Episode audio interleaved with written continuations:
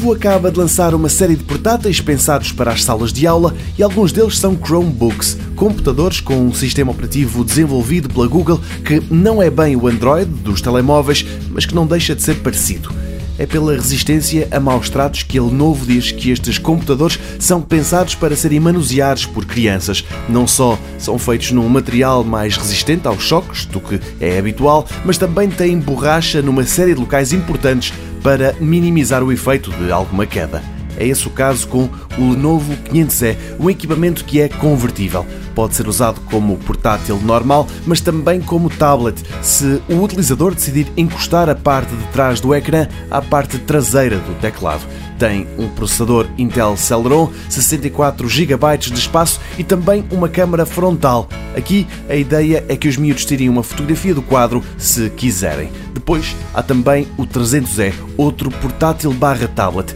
Este pode vir em duas versões, ou com o Chrome OS da Google ou com o Windows 10. A hipótese Microsoft é compatível com canetas especiais que transformam o ecrã numa espécie de cadernos de papel. Para orçamentos mais limitados, a Lenovo tem ainda o 100E, que só existe em versão Windows e é um portátil simples com um ecrã de 11,6 polegadas.